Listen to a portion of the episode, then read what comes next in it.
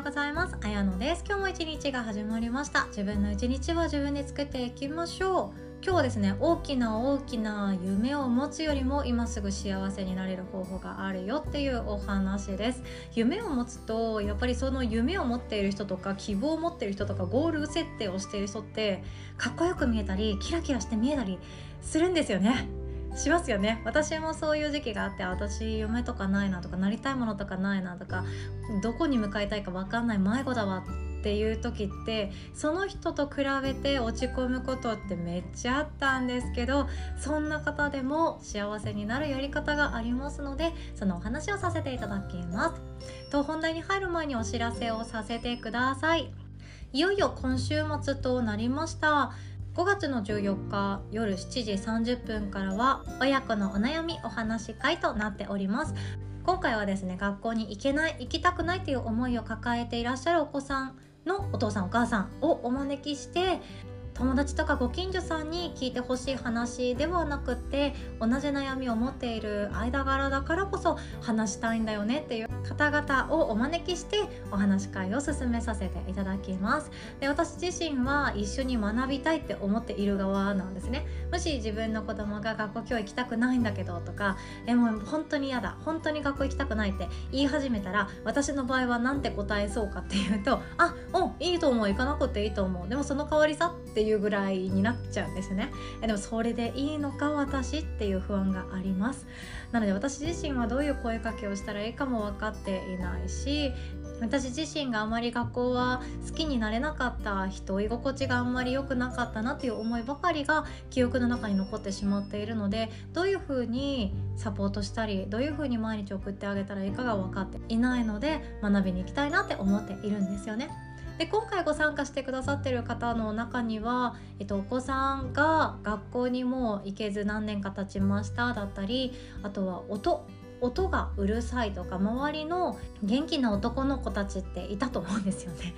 元気な子たちの音っていうのが苦手で行けなくなってしまったっていう繊細なお子さんを抱えているお父さんお母さんが多いかなと思っています。で私の近所にもですねあの今日は学校休むのっていう女の子がいてその子はですね友達もいるし勉強は大好きなんですよね。えめっちゃいいじゃんと思って。私なんて勉強嫌いだし友達とつるむのすっごい面倒くさいって思ってたよとかいう話をよくしてえすごいじゃんすごいじゃんっていう話をしていたら音が苦手って言ってたんですね。すごくうるさく聞こえる賑やかなざわざわがすごく苦手だから疲れるからいけないのっていう話をしていたんですよね。あーそっかそういう理由もあるんだって思ったんですよ。友達と喧嘩したとか勉強がめんどくさいとか辛いとか理解ができないとかそういうな学校に行けないという理由だけではないんですね。いじめを目撃してしまったいじめられているいじめる側に回ってしまったとかそういうことだけではもはやなくなってきていて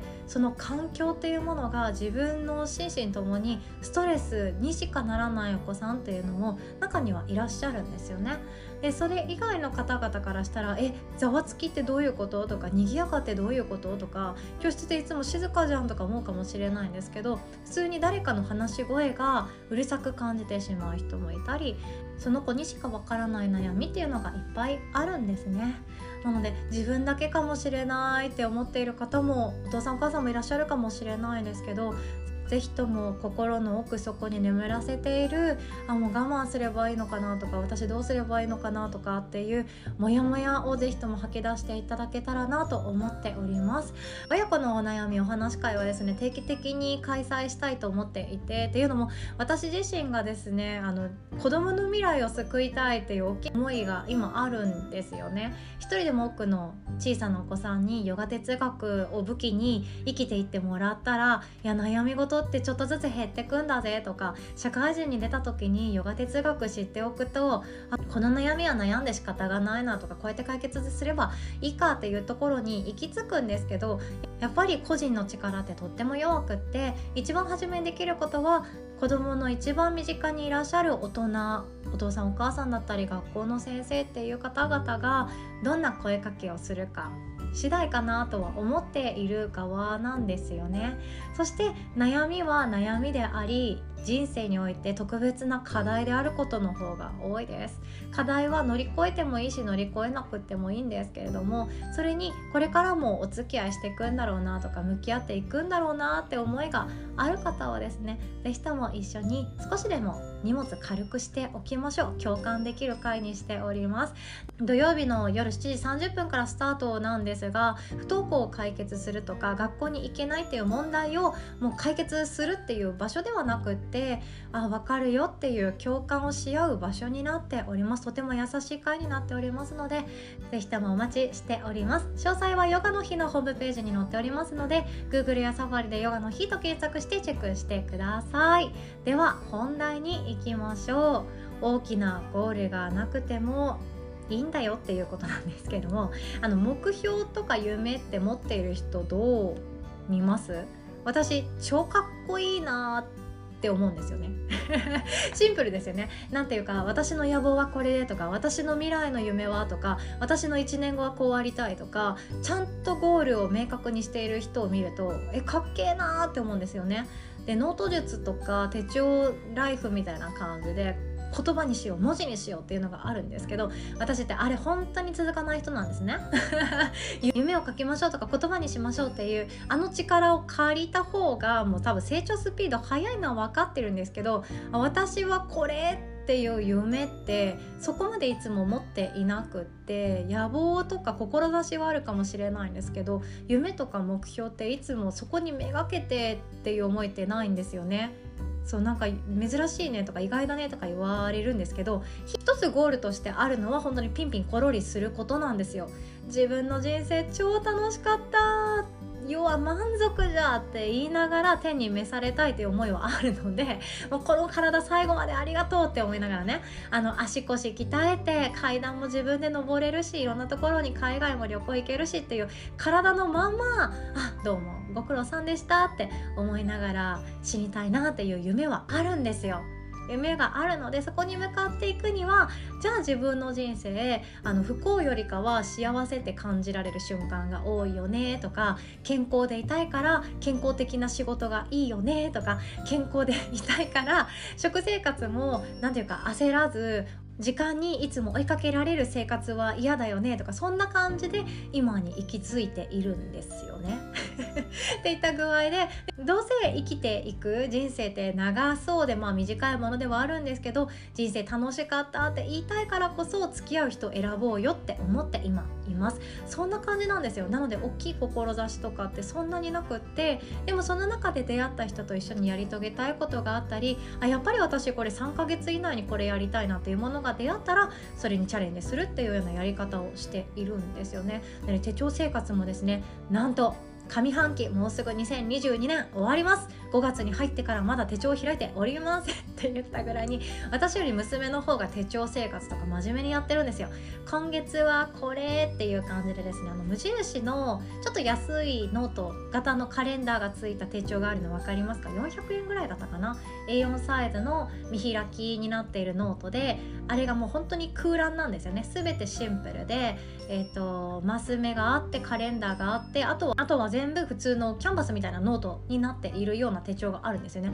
あれをうちの娘はですねめちゃくちゃ上手に使ってるんですよ。何かっていうと、まあ、全ての毎月やってくりますよね。1月2月3月4月5月ってやってくるページをですねその季節に合わせた自分なりのイラストを描いてその季節を表してるんですよ。これちょっと全然話関係ないんですけど最近すげえなと思って。女の子ってね手帳にはまる時ありますよね。私もほぼ日手帳とかもあれ好きだったんですけど私は、えーと、2月ぐらいでもうダメでしたね。続かなかった もうダメ人間なんですけどうちの娘は5月は鯉のぼりを上の方に書いて下の方は新緑の緑を書いて蝶々を飛ばしてみたいなことを考えて6月はですね今カタツムリとか書いている最中なんですよ。あもうこの子天才かと思って自分で今手帳の落書き頑張っているっていうような 状態をですね遠目で見てああ幸せそうだなって思って見ています。で私みたいに手帳とか目標設定が続かないとかゴールまでなかなかたどり着けないなんならゴールがないっていう方もですねいるかなと思います。でそういう方についてはどうしたらいいかっていうと今全てに感謝をする。プラス今の抱えている悩みを手放すこれだけで実はですね目標があるとか夢を持っている人よりかも幸福度って高まるそうなんですよね。これ不思議なんですけど、まあ、幸福度っていうと人それぞれの感覚的にはなってしまうんですけど夢とか目標が持っている人野望を持っている人なんかそれに向けて頑張って切磋琢磨していて成長している人を見るとあいいなって思う瞬間あると思うんですけどあの人たちよりも夢とか目標なんもないと。ゴールすらないと。なりたい自分もあんまりよく分かってないと。それでもいや私のこの不安な感情を手放そう。私のこの人間関係の悩みも手放そうあ私は私だから仕方がないじゃあこの悩みも手放していこうっていうネガティブな感情を減らしてしまった方がその前者の人よりかも23倍幸福度って増すそうですよ。これすごいですよね。手放すってすごい力を持ってるんだなって同時に思います。私たちはどうしてもドラマとか漫画とか映画とかもそうなんですけどゴールがある人の人生を見てしまうんですよ。例えば朝ドラとかもそうですよね。本当に前回の朝ドラもめっちゃ見てたママさん多くって「えやぬちゃんあれ見てた?」とか言われるんだけれども「ごめんラビット見てんの」もうダメだな私みたいな感じでもうあのおちょやんは本当に見てたんですけどごめんねラビットに切り替わっちゃってっていう話。もめっちゃね良かったんですよね。で涙涙の話だったっていう話を聞いていて私もちょっとアーカイブで見ようと思っているんですがその朝ドラとか典型例でその人の人生って何かしらのメッセージセージがあるよっていうのが見ていて思いますよね。私の中でおちょやんで止まってしまってるのでおちょやん。の話未だに出しちゃうんですけどもおちょやんって本当なんていうかここの話この週だけ見るとめっちゃ辛いじゃんっていうのがもう辛くて辛くて直視できない回とかいっぱいあるんですよね。親に捨てられたとかもそうだし、えっと、親が自分のお金を盗んでいったとかもそうだし、えっと、離婚してくれて頼まれた回とかあれもすごい辛かったなとかいろんな回があるんですよね。でもあれってその週だけを見ていくとえなんて辛いななんて辛いなこの子ほんとずっと辛いじゃんとかね戦時中とかもそうだったと思うんですけどずっと辛いじゃんの連続続なんですよね。でもそれをですね最終回近くになって振り返って見ていくとあこの人の人生ってこういうメッセージ性があったんだとかあこんな意味合いがあったんだとか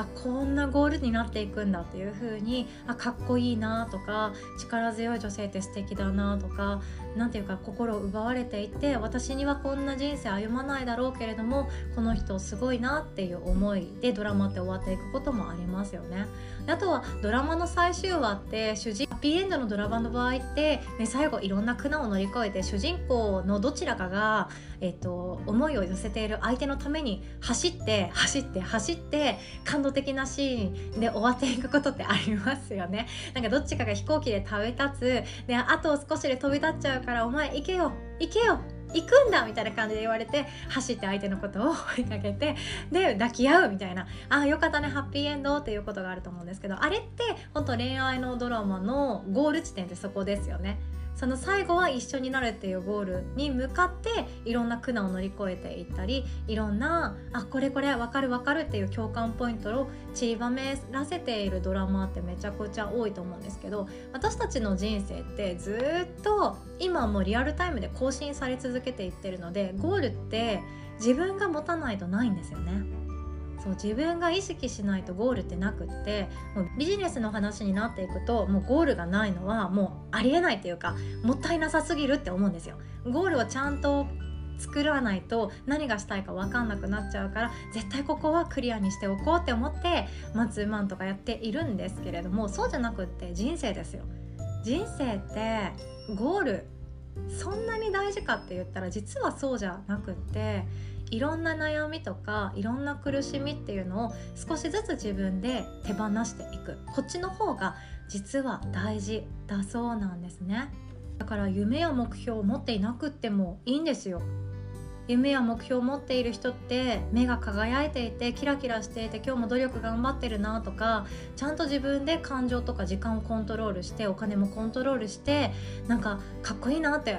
いいなあんな人生って思うことってあるかもしれないですけどそれよりも幸福度がね23倍上がるのであればティブな感情を取り除くだけでもいいんですよ。私ってなんて不幸なんだろうって思うことをいやでも家あるしな。とか私ってなんで人間関係うまくいかないんだろうとか私なんでダメ男にばっかり引っかかるんだろうって思ってもいやでも仕事に困ってないしなとかすでにあるものに気づいていく。これは悩まなくてもいいものかもしれないって手放していく。痛みとか苦しみっていうものをどんどん手放していく。そっちの方が幸せって高まっていく。そうですよ。今日はこんなお話でございました。人間関係のことをもっと学びたいという方はですね6月25日土曜日の朝10時30分からのワークショップ大人のための人間関係の学校特別ワークショップがございます。